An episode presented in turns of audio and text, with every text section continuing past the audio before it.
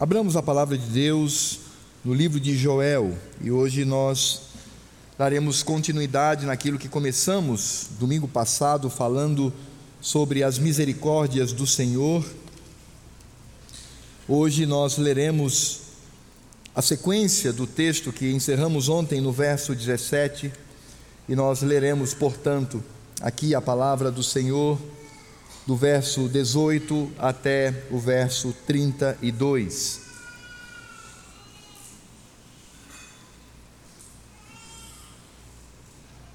E veremos como o Senhor, ele tem sido bondoso para conosco e a maneira como ele tem, de fato, falado ao nosso coração. Nós faremos isso como sequência da leitura do texto passado que nós já estudamos. Joel capítulo 2, do verso 18 até o verso 32. E diz assim a palavra do Senhor: Então o Senhor se mostrou zeloso da sua terra, compadeceu-se do seu povo, e respondendo lhe disse: Eis que vos envio o cereal e o vinho e o óleo, e deles sereis fartos, e vos não entregarei mais ao opróbrio entre as nações mas o exército que vem do norte, eu o removerei para longe de vós, lançá-lo-ei em uma terra seca e deserta. Lançarei a sua vanguarda para o mar oriental e a sua retaguarda para o mar ocidental. Subirá o seu mau cheiro e subirá a sua podridão, porque agiu poderosamente. Não temas, ó terra, regozija-te, alegra-te, porque o Senhor faz grandes coisas. Não temais, animais do campo, porque os pastos do deserto reverdecerão, porque o arvoredo dará o seu fruto, a figueira e a vide produzirão com vigor. Alegrai-vos, pois, ó filhos de Sião, regozijai-vos no Senhor vosso Deus, porque ele vos dará em justa medida a chuva, fará descer como outrora a chuva temporã e a serôdia as eiras se encherão de trigo e os lagares transbordarão de vinho e de óleo. Restituir-vos-ei os anos que foram consumidos pelo gafanhoto migrador, pelo destruidor e pelo cortador, o meu grande exército que enviei contra vós outros. Comereis abundantemente e vos fartareis, e louvareis o nome do Senhor vosso Deus que se ouve maravilhosamente convosco, e o meu povo jamais será envergonhado. Sabereis que estou no meio de Israel, e que eu sou o Senhor vosso Deus, e não há outro, e o meu povo jamais será envergonhado. E acontecerá depois que derramarei o meu espírito sobre toda a carne. Vossos filhos e vossas filhas profetizarão, vossos velhos sonharão, e vossos jovens terão visões. Até sobre os servos e sobre as servas derramarei o meu espírito naqueles dias. Mostrarei prodígios no céu e na terra: sangue, fogo e coluna de fumaça. O sol se converterá em trevas e a lua em sangue, antes que venha o grande e terrível dia do Senhor. E acontecerá que todo aquele que invocar o nome do Senhor será salvo, porque no monte Sião e em Jerusalém estarão os que forem salvos, como o Senhor prometeu, e entre os sobreviventes, aqueles que o Senhor chamar. Oremos mais uma vez. Ó Deus e Pai, nós te louvamos pela porção da tua palavra e pedimos agora para que ouçamos a voz de teu filho, pela exposição fiel das Escrituras. Ó Deus, não permita que tenhamos a tentação de enaltecer a nós, seres humanos pecadores, mas que sejamos quebrados por Ti para sermos reconstruídos. Quebranta-nos, ó Deus, para que sejamos edificados e para que o nome de Teu Filho seja exaltado. Que a Tua palavra nos coloque em nosso devido lugar e que ela também, ó Deus, estabeleça e esclareça o lugar de glória que é o da tua habitação, juntamente com o teu filho. Faz isso, ó Pai, é o que nós te pedimos, rogando para que o teu Espírito, que inspirou Joel a escrever estas palavras santas e reveladas, venha também agora iluminar a nossa mente e venha também aquecer o nosso coração, não apenas para entendermos a tua palavra, mas para vivermos com alegria, nos deleitando em ti por meio de teu filho, no nome de quem nós oramos. Amém. Meus amados, se nós pudéssemos resumir esse trecho a partir do verso 18, poderíamos dizer que aqui o título seria A Graça Restauradora. Nós aprendemos no domingo passado que para nós entendermos a graça de Deus, nós precisamos também entender o juízo de Deus. Não há como compreender aquilo que Deus faz por nós sem antes compreendermos o que o nosso pecado é capaz de fazer. E de fato, é exatamente isso que Joel nos faz. Ele começa no capítulo 1 falando da ira do Senhor por meio de gafanhotos, depois ele traz a linguagem de um exército, e aí conclama o povo inteiro, a começar pela sua liderança, a se quebrantar diante do Senhor, a se arrepender do seu pecado e aí desfrutar das misericórdias de Deus. E Joel, então, aqui, ele faz uma virada de texto, ou seja, o que antes era a construção da destruição, agora nós temos a construção da graça do Senhor. E veja que o que de fato ele faz aqui é dividir essa manifestação da graça em duas partes. A primeira parte, ele vai tratar da antiga aliança, da aliança chamada Velho Testamento ou Antigo Testamento. Ele vai tratar da igreja de Cristo lá no Velho Testamento. Isto nós vamos encontrar até o verso 26. Depois o verso 27, ele faz uma virada, ele dá um, uma, ele torna o texto e aí ele vai tratar dos últimos dias, ele vai tratar dos nossos dias até a vinda de Cristo. Portanto, quando nós encontramos aqui Joel capítulo 2, a partir do verso 18 até o verso 32, nós temos aqui uma história de todo o povo de Deus, que abrange não apenas o Velho Testamento, mas também abrange o Novo Testamento até a vinda do Senhor ou até o dia do Senhor, o dia do julgamento. E veja que toda a construção de Joel falando da antiga e da nova aliança, será construída por um termo que ele utiliza aqui no verso 18. Ele diz: Então o Senhor se mostrou zeloso da sua terra. A palavra zeloso, que é traduzida do hebraico como uma palavra que significa atenção, que significa você se debruçar, você se preocupar, ela também pode, por exemplo, ser traduzida por ciúmes quando é inclusive um ciúme pecaminoso. Mas não é o caso aqui. A língua portuguesa, nesse aspecto, ela tem vantagem sobre o hebraico. Porque o hebraico ele utiliza apenas uma palavra, e aí você vai ter que entender o contexto para saber se é ciúmes pecaminoso ou se é ciúmes divino. No português, nós temos ciúme e zelo. Quando zelo aponta para uma atitude correta e ciúmes traduz o pecado. Mas aqui, esse zelo, a palavra traduzida como zelo, ela está corretamente colocada, porque vai de fato colocar o zelo de Deus. E veja que o zelo de Deus, o zelo do Senhor, é para com o seu nome. Ainda que aqui no verso 18 diz que Deus se mostrou zeloso da sua terra, mas o que está por trás a doutrina por trás do zelo do Senhor é o fato de que ele é zeloso pelo seu nome. Por que isto?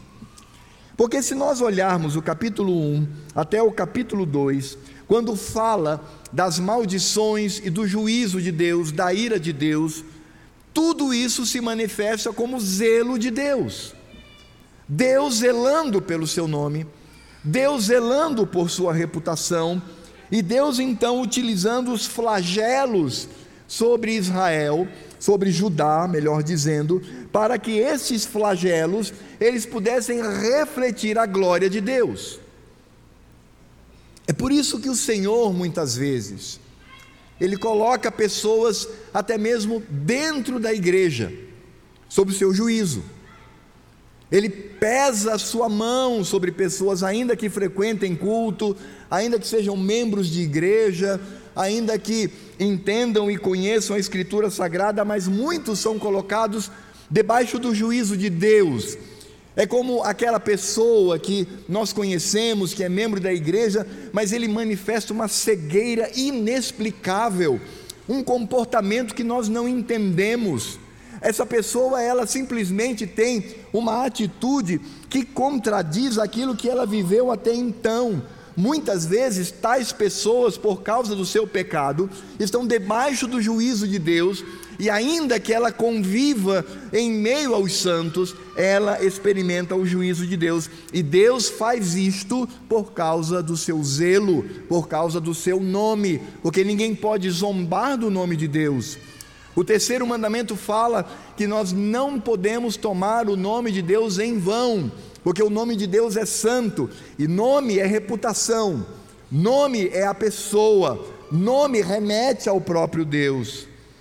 Por isso, o zelo que nós encontramos aqui no capítulo 1, do verso 2 até capítulo 2, verso 11, manifesta-se pelo juízo de Deus e pela destruição, tanto por gafanhotos como por um exército. Mas ao mesmo tempo, nós vamos perceber que também é o zelo do Senhor, o zelo pelo seu nome, que nós encontramos a associação à sua compaixão pelo povo arrependido. Nesse aspecto, Deus não muda. Deus não muda de ideia.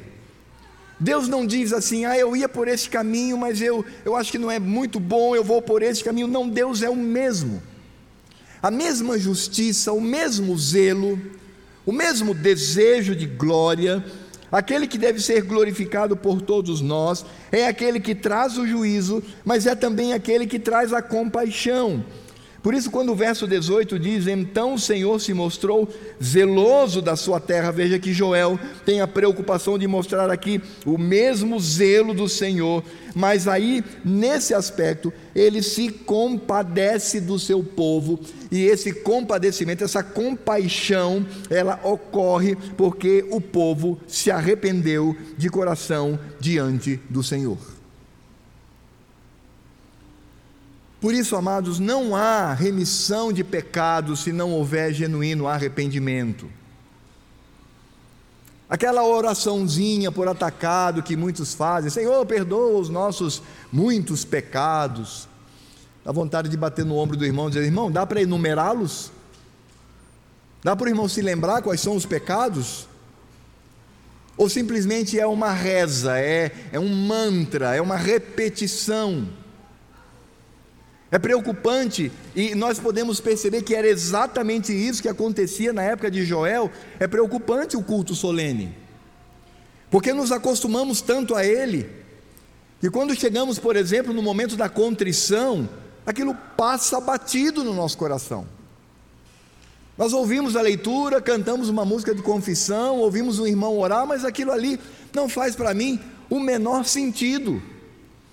E é exatamente contra isso que o Senhor combate. E o que ele deseja é que o povo, mediante o seu juízo, se arrependa dos seus pecados. E é exatamente isso que o povo faz: se arrepende dos seus pecados. E mediante o arrependimento, o Senhor então manifesta o mesmo zelo, mas agora é o zelo que traz a sua compaixão diante do povo. E aí nós vamos perceber os atos do Senhor. É interessante que no verso 21 nós encontramos a síntese quando diz: Não temas, ó terra, regozija-te e alegra-te, porque o Senhor faz grandes coisas. E veja que o Senhor faz grandes coisas, não apenas manifestando a sua ira, mas também manifestando a sua graça não apenas sobre aqueles que são ímpios, mas também sobre aqueles que estão arrependidos aos seus pés, clamando por misericórdia.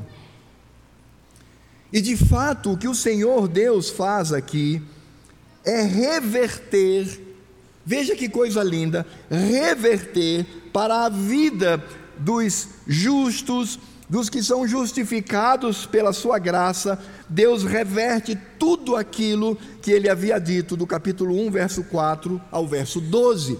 quando ele fala da invasão dos gafanhotos, quatro tipos de gafanhotos. Eles vêm na frente ao jardim do Éden, atrás é um deserto de desolação, e atrás então, quando os gafanhotos passam, Deus manda um sol tórrido para torrar tudo que existe. Não há plantação, não há animais, não há nada, não há sequer é, elementos para que sejam utilizados no culto. Deus arrasou com tudo quando nós encontramos a manifestação do zelo de Deus pela sua ira, nós também encontramos a manifestação do zelo de Deus pela sua compaixão, revertendo tudo aquilo que havia feito.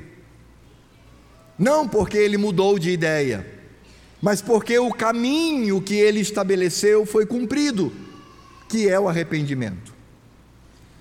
Meus irmãos, o livro de Joel ele significa a seguinte frase: tenha relacionamento com Deus a partir do seu coração. O livro de Joel nos alerta quanto aos perigos de uma religiosidade externa e mostra as benesses de Deus que vem da sua compaixão quando nós de fato temos um relacionamento de coração com o Senhor, porque nós vemos o externo, Deus vê o coração. Eu estou, bem, eu não estou muito bem vendo os irmãos, porque os óculos embaçam, mas os irmãos conseguem me ver. Os irmãos estão ouvindo a minha voz, os irmãos estão vendo o meu comportamento neste momento aqui. Os irmãos têm apenas alguns momentos comigo, e é isso que os irmãos conhecem de mim.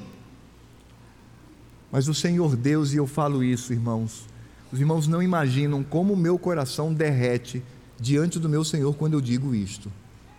Deus vê o meu coração. É por isso que, ao olharmos para a manifestação da graça de Deus, nós precisamos entender que esta manifestação ela é completa e veja que a Escritura Sagrada diz: Não temas, ó terra, regozija-te, alegra-te, porque o Senhor faz grandes coisas. Não grandes coisas para nos destruir, mas grandes coisas para nos edificar. Ou seja, primeiro Deus quebrantou o povo, o resumiu ao pó, para que do pó se arrependesse do seu pecado. E agora o Senhor Deus começa a edificar este povo, trazendo a ele dignidade por causa do seu santo nome. E aí nós vemos o resultado desta graça. Um povo que agora passa a ter dignidade. No verso 19 diz assim: E respondendo lhe disse: Eis que vos envio o cereal e o vinho e o óleo, e deles sereis fartos, e vos não entregarei mais ao opróbrio entre as nações. E no finalzinho do verso 27 diz: E o meu povo jamais será envergonhado. Ou seja, o Senhor Deus concede honra ao seu povo, para que seja reconhecido como povo de Deus. E como ele faz isto? E veja que aqui o contexto é imediato, o contexto é ali no Velho Testamento, o contexto é em Judá. Deus vai trazer o cereal, cereal significa mantimento. Deus vai trazer o vinho, vinho significa alegria.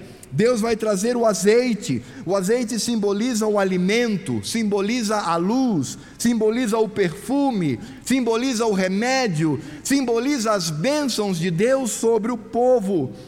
Por isso, no verso 22, fala da vide que traz a alegria e da figueira que traz prosperidade e fertilidade.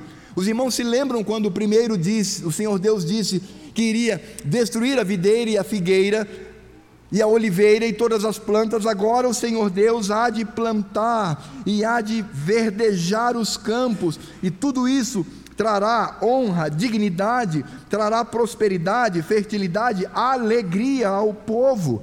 E por que Deus faz isso? Porque Ele destrói os opressores.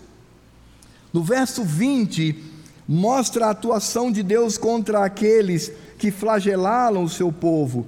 Diz assim a palavra de Deus no verso 20: Mas o exército que vem do norte, eu o removerei para longe de vós, lançá-lo-ei em uma terra seca e deserta, Lançarei a sua vanguarda para o mar oriental e a sua retaguarda para o mar ocidental. Subirá o seu mau cheiro e subirá a sua podridão, porque agiu poderosamente. Aqui mais uma vez, Joel nos traz a imagem dos gafanhotos. Essa, essa narrativa aqui, a forma como Joel nos apresenta, é a forma como que o Senhor iria agir sobre os gafanhotos. De que maneira? Vem a nuvem de gafanhoto, Deus envia um vento forte e lança esses gafanhotos para todos os lugares, e eles vão para o mar tanto de um lado como de outro, e ali então morrem. E as ondas trazem os gafanhotos, e eles ali na praia começam a exalar mau cheiro pela quantidade daqueles que antes simbolizavam o terror contra o povo. Isso era algo muito comum ali naquela região, como ainda é. Esses gafanhotos, claro que hoje nós temos as tecnologias, os pesticidas, mas naquela época não existia, portanto era muito comum ah, o mar trazer aquelas é, quantidades incontáveis de gafanhotos que apodreciam na praia, e aquilo trazia um mau cheiro, mas aquele mau cheiro demonstrava que o povo estava livre. Aquele exército tão pujante agora é simplesmente mau cheiro, não tem mais nenhum poder. E veja que o Senhor Deus faz isto, porque de fato ele agiu poderosamente sobre o povo. E aí, amados, nós precisamos também aqui entender algo que deve trazer temor ao nosso coração.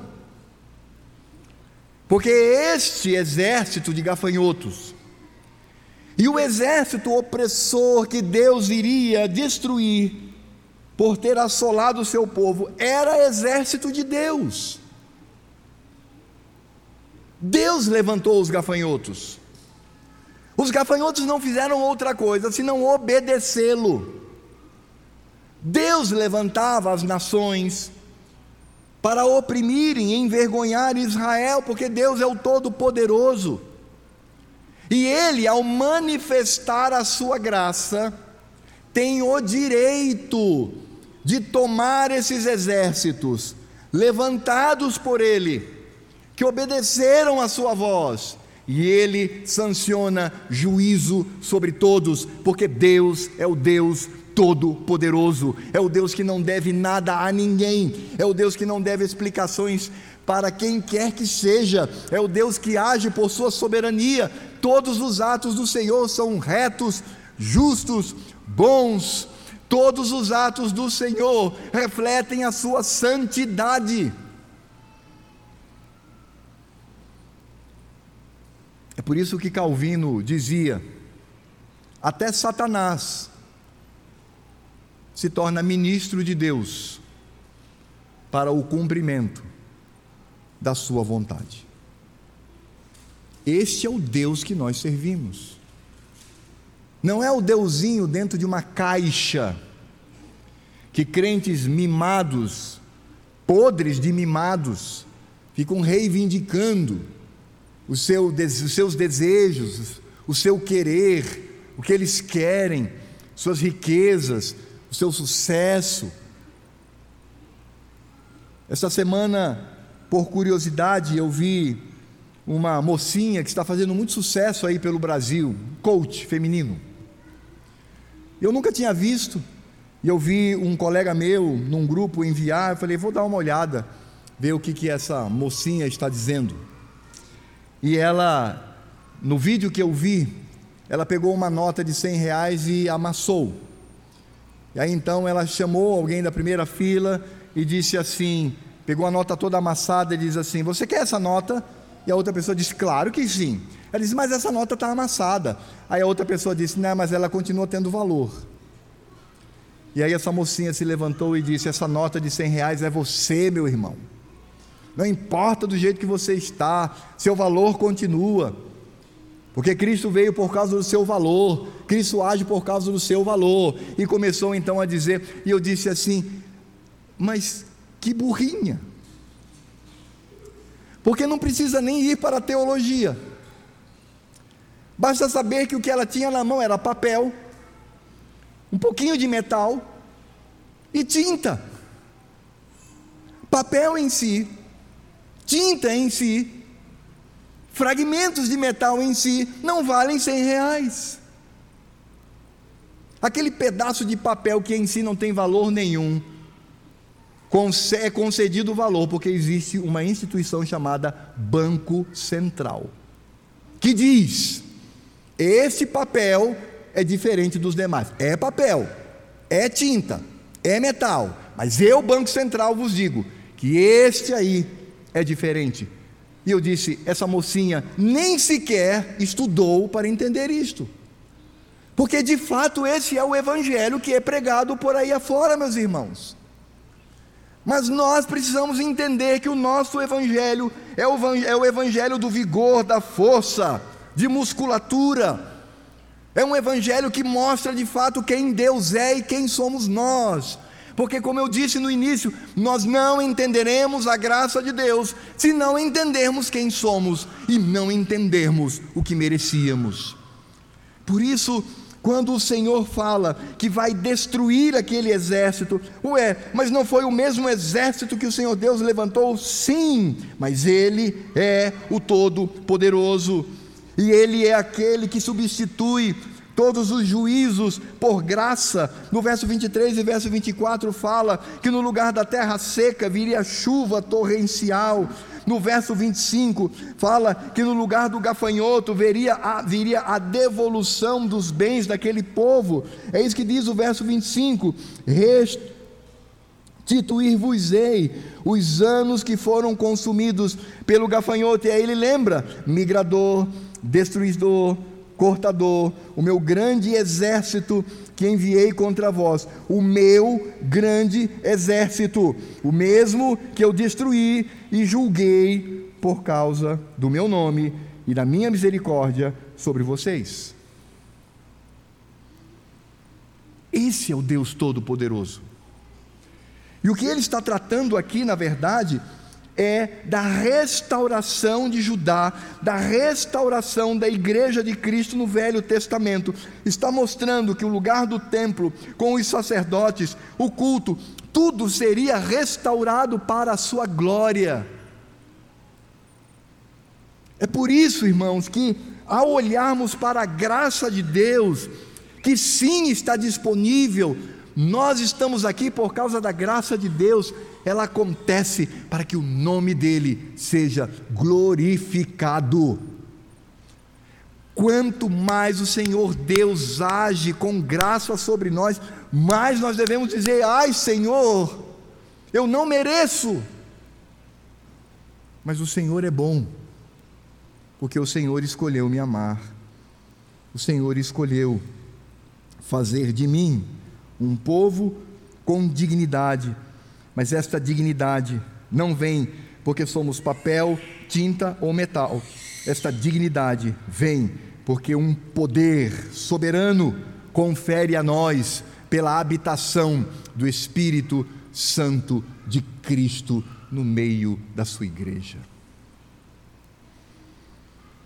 É por isto que o Senhor nos preserva, é por isso que o Senhor preservou aquele povo, por causa do seu nome. E portanto, ao olharmos para o verso 18 até o verso 27, ou melhor, 26, vemos ali o Senhor falando da restauração da velha aliança, a restauração do povo do antigo pacto, ou seja, o pacto anterior à vinda de Cristo. Mas agora ele vai falar também de nós, hoje em dia. Ele vai falar de hoje. Nós que vivemos agora, neste momento, mas para falar deste momento, ele vai trazer uma promessa maravilhosa que se manifesta em Cristo Jesus verso 27. E veja que o verso 27 é o verso que vai fazer a transição da antiga aliança, dos bens, do cereal, do vinho, da figueira, daquele povo que terá dignidade diante dos povos, porque ali Deus está tratando com o seu povo como uma nação entre nações, mas ele agora vai falar deste povo que há de se espalhar por toda a terra e para que isso aconteça, no verso 27 ele diz: Saberei que estou no meio de Israel, e que eu sou o Senhor vosso Deus, e que não há outro e o meu povo jamais será envergonhado.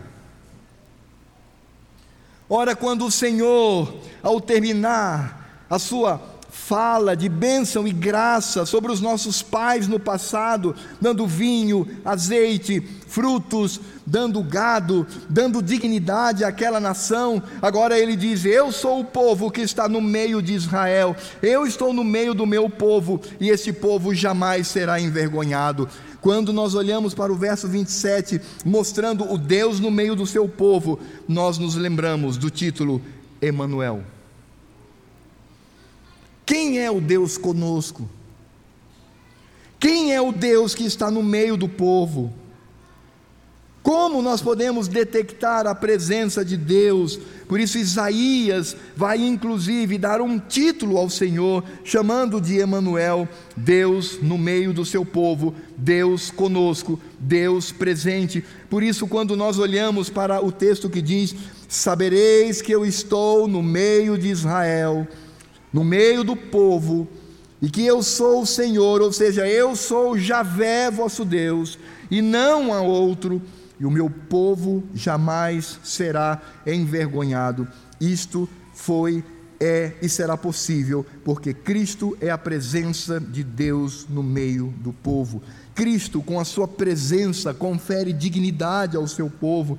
Cristo, portanto, é essa transição que se dá da antiga aliança para a nova aliança. E a, a, a nova aliança é vista exatamente do verso 28 ao verso 32.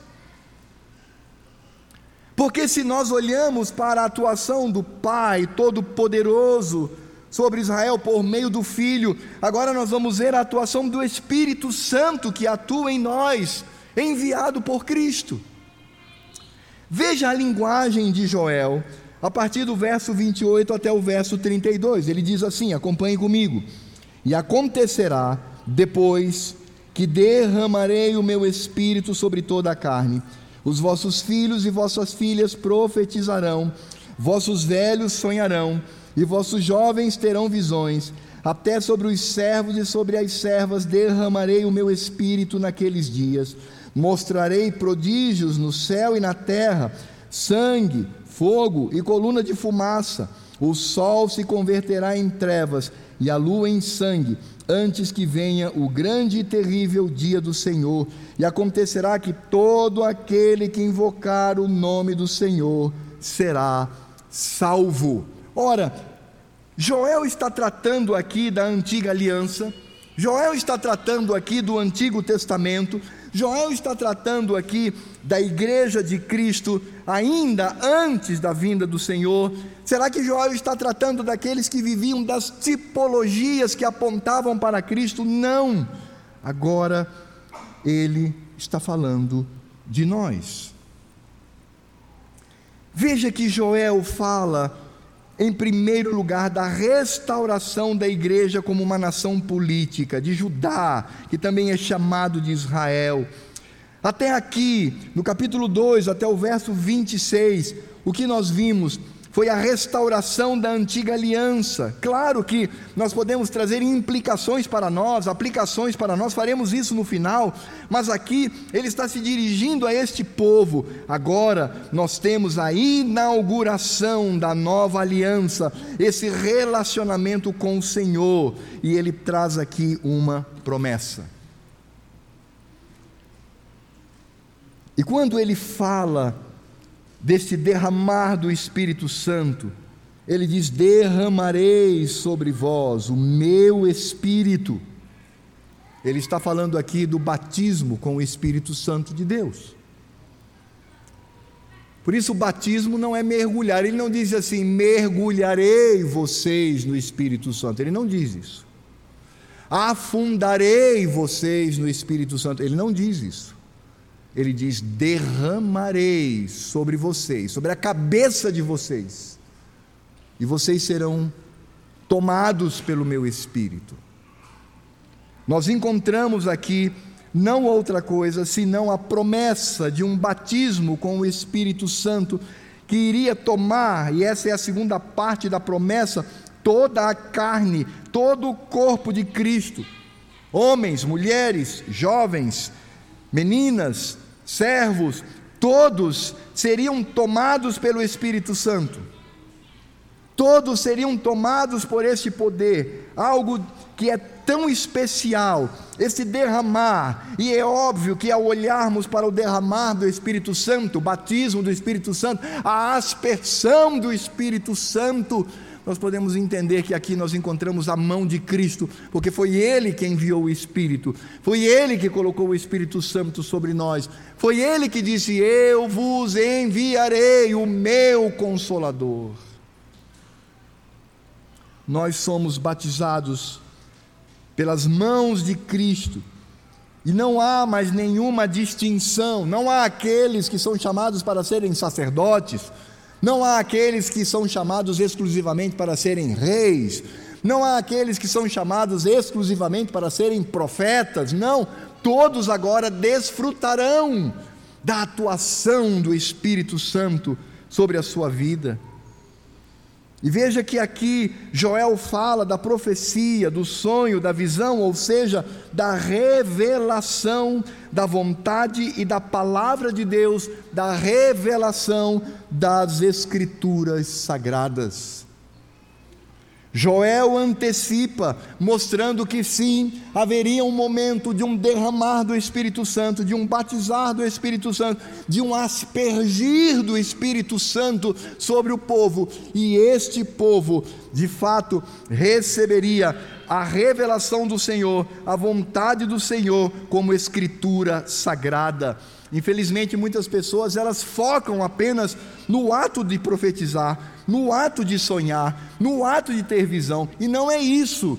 Quando nós encontramos profecia, sonho e visão, isso é o meio pelo qual o Senhor há de revelar a Sua palavra.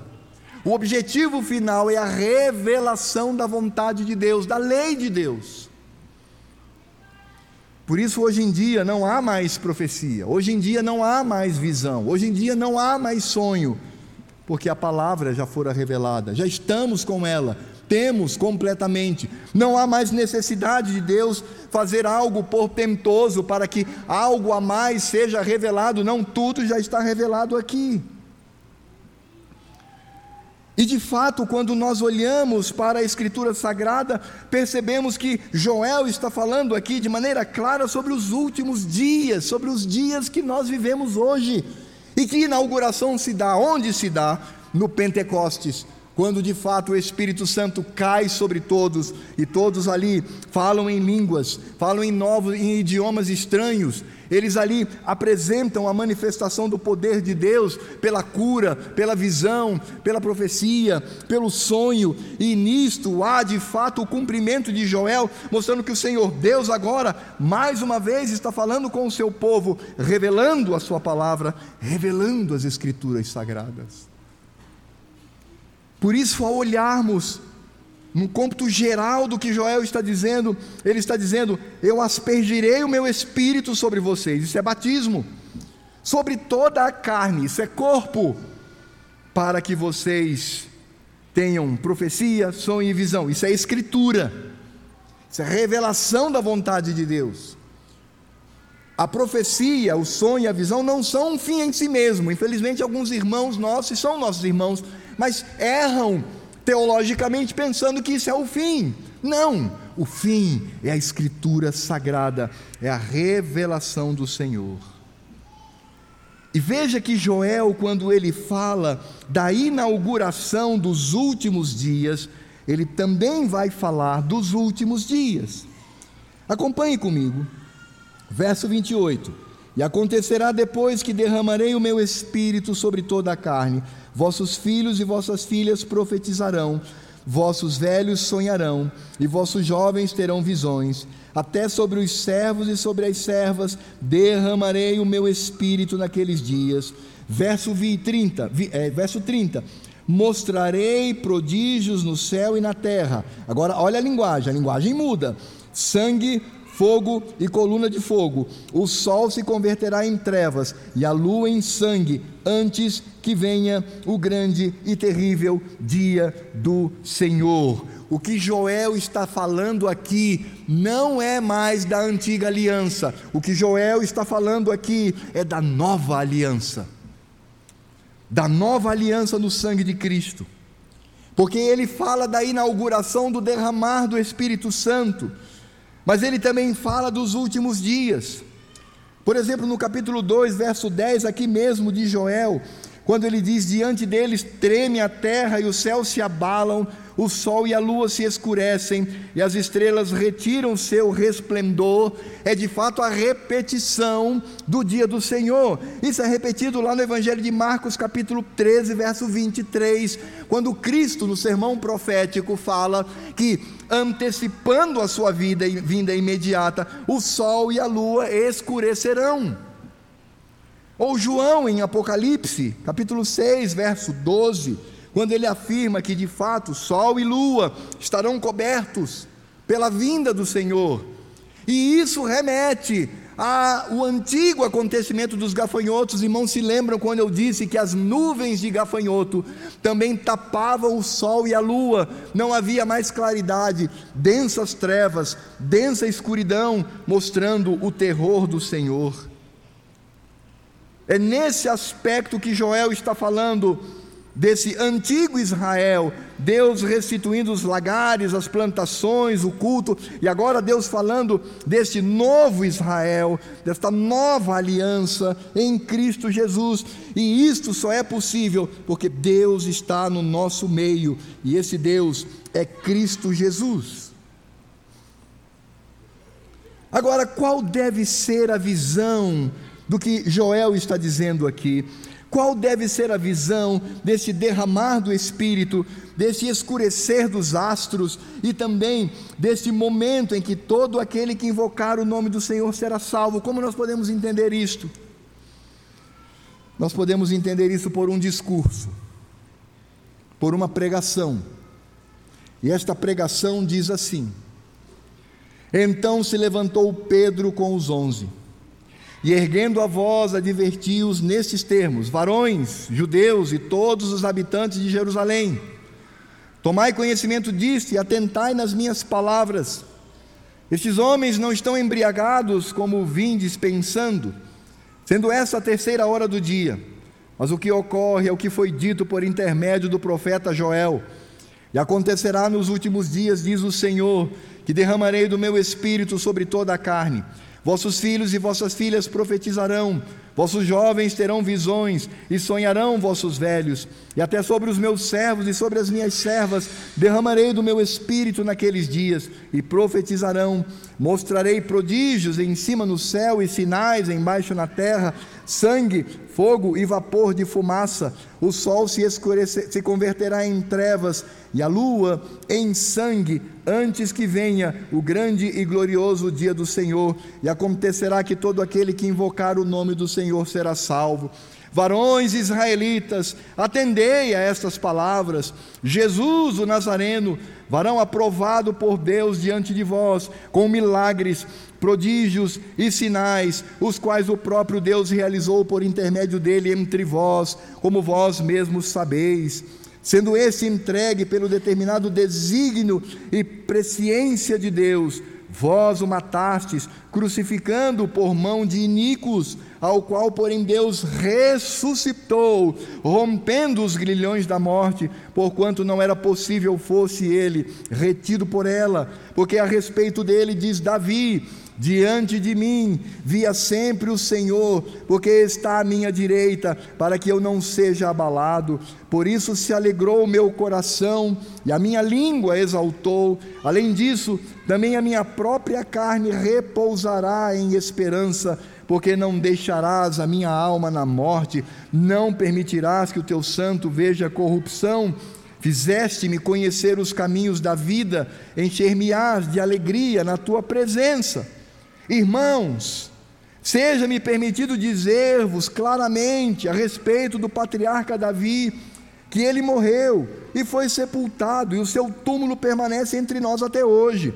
Sendo, pois, profeta, e sabendo que Deus lhe havia jurado que um dos seus descendentes se assentaria no seu trono, prevendo isto, referiu-se à ressurreição de Cristo, que nem foi deixado na morte, nem o seu corpo experimentou corrupção.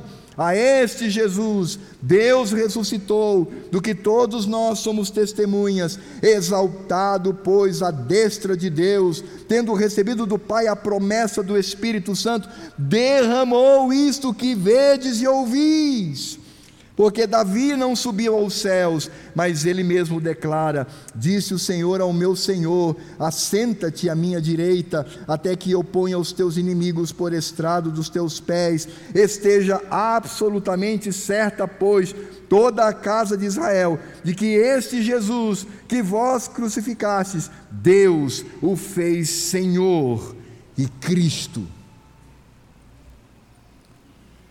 Em outras palavras, o que significam estas palavras de Joel sobre o derramar do Espírito Santo e também do dia terrível do Senhor? Significam que tudo aponta para Cristo, o Senhor, Cristo que veio, morreu, ressuscitou, está sentado no trono e há de julgar a tudo e a todos. É o Senhor da glória ele se refere ao Cristo glorioso. Quando Joel e me permitam ler mais uma vez, e acontecerá depois que derramarei o meu espírito sobre toda a carne, vossos filhos e vossas filhas profetizarão, vossos velhos sonharão, e vossos jovens terão visões, até sobre os servos e sobre as servas, derramarei meu espírito naqueles dias, mostrarei prodígios no céu e na terra, sangue, fogo e coluna de fumaça, o sol se converterá em trevas e a lua em sangue, antes que venha o grande e terrível dia do Senhor, e acontecerá que todo aquele que invocar o nome do Senhor será salvo. Porque no monte Sião e em Jerusalém estarão os que forem salvos, como o Senhor prometeu, e entre os sobreviventes, aqueles que o Senhor chamar. Esta ou este é o resultado da manifestação da graça de Deus sobre o seu povo. Nós aqui, nós, eu e vocês, somos a prova viva da graça de Deus que foi derramada na época do profeta Joel. Por isto, nós podemos aplicar a nós mesmos aquilo que diz Joel: Não temas, ó terra, não tema, ó povos, não tema, ó crentes, regozija-te e alegra-te, porque o Senhor, porque Javé faz, não apenas fez e fará, mas faz grandes coisas no nosso meio.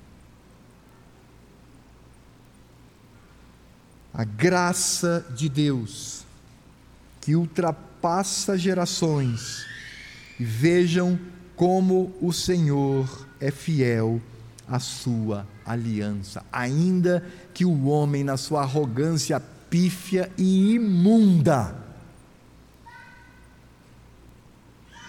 Tente afirmar que Deus morreu, que Deus não existe, que religião é conhecimento de segunda classe, que não podemos nos prender mais a este primitivismo, que o cristianismo deve ser banido sobre a terra, ainda que homens pífios e imundos se levantem, a igreja de Deus permanece firme, forte, alegre e existente pela graça e pela fidelidade do Senhor. Você é a prova viva da graça, da misericórdia e do poder de Deus.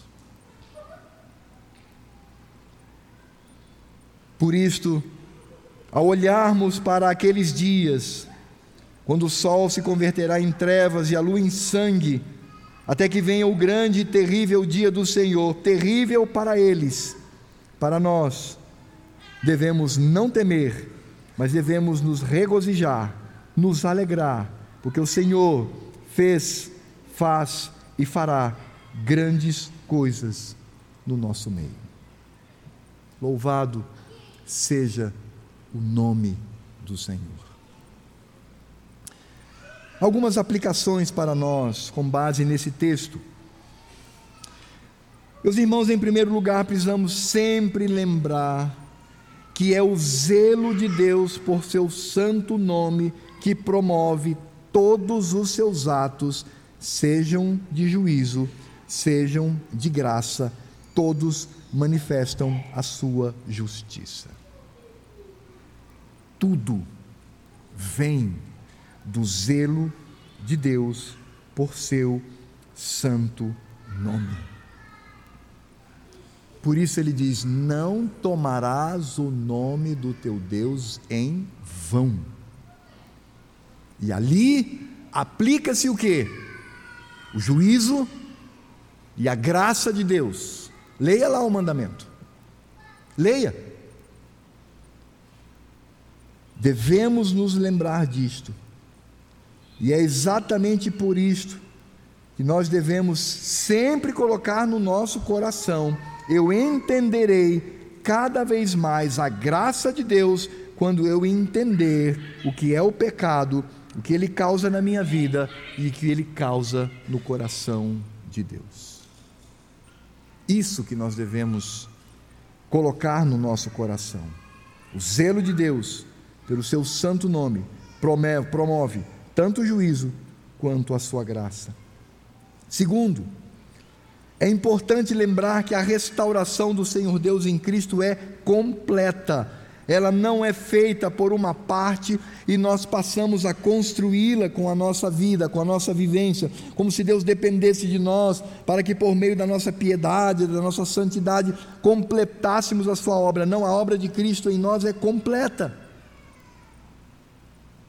A graça do Senhor é completa, assim como o juízo de Deus também é completo. Não há purgatório, não há limbos, não há meio termo. O Senhor sanciona a sua obra e para nós a restauração do Senhor Deus em Cristo é completa. Eu já vi muita gente dizendo assim: esses crentes se arrogam em dizer que são salvos. Quem são eles? E a minha resposta é: são pecadores miseráveis que nem você, ó imundo. Mas há uma diferença são alcançados e habitados pelo Deus Todo-Poderoso. A diferença não é o ser humano, a diferença é quem está em nós e quem está em você. Quem nos dirige e quem dirige a sua vida. Ah, meus amados, também precisamos entender, pela profecia de Joel, que nós já vivemos os últimos dias tendo a Escritura completa diante de nós nós já vivemos o derradeiro tempo do povo de Deus. Ah, mas já se passaram lá dois mil anos, que se passam quatro mil, porque para Deus tempo não significa nada, mas Ele mesmo determinou que nós estamos vivendo os últimos dias, o que significa dizer que não há nenhuma surpresa daqui para frente. Deus já revelou toda a sua vontade e o que nos aguarda é a eternidade com o Senhor. Nós também precisamos compreender, amados, que Cristo e somente Cristo é a certeza absoluta da graça de Deus aplicada à sua igreja. Ele é a garantia. Somente Cristo.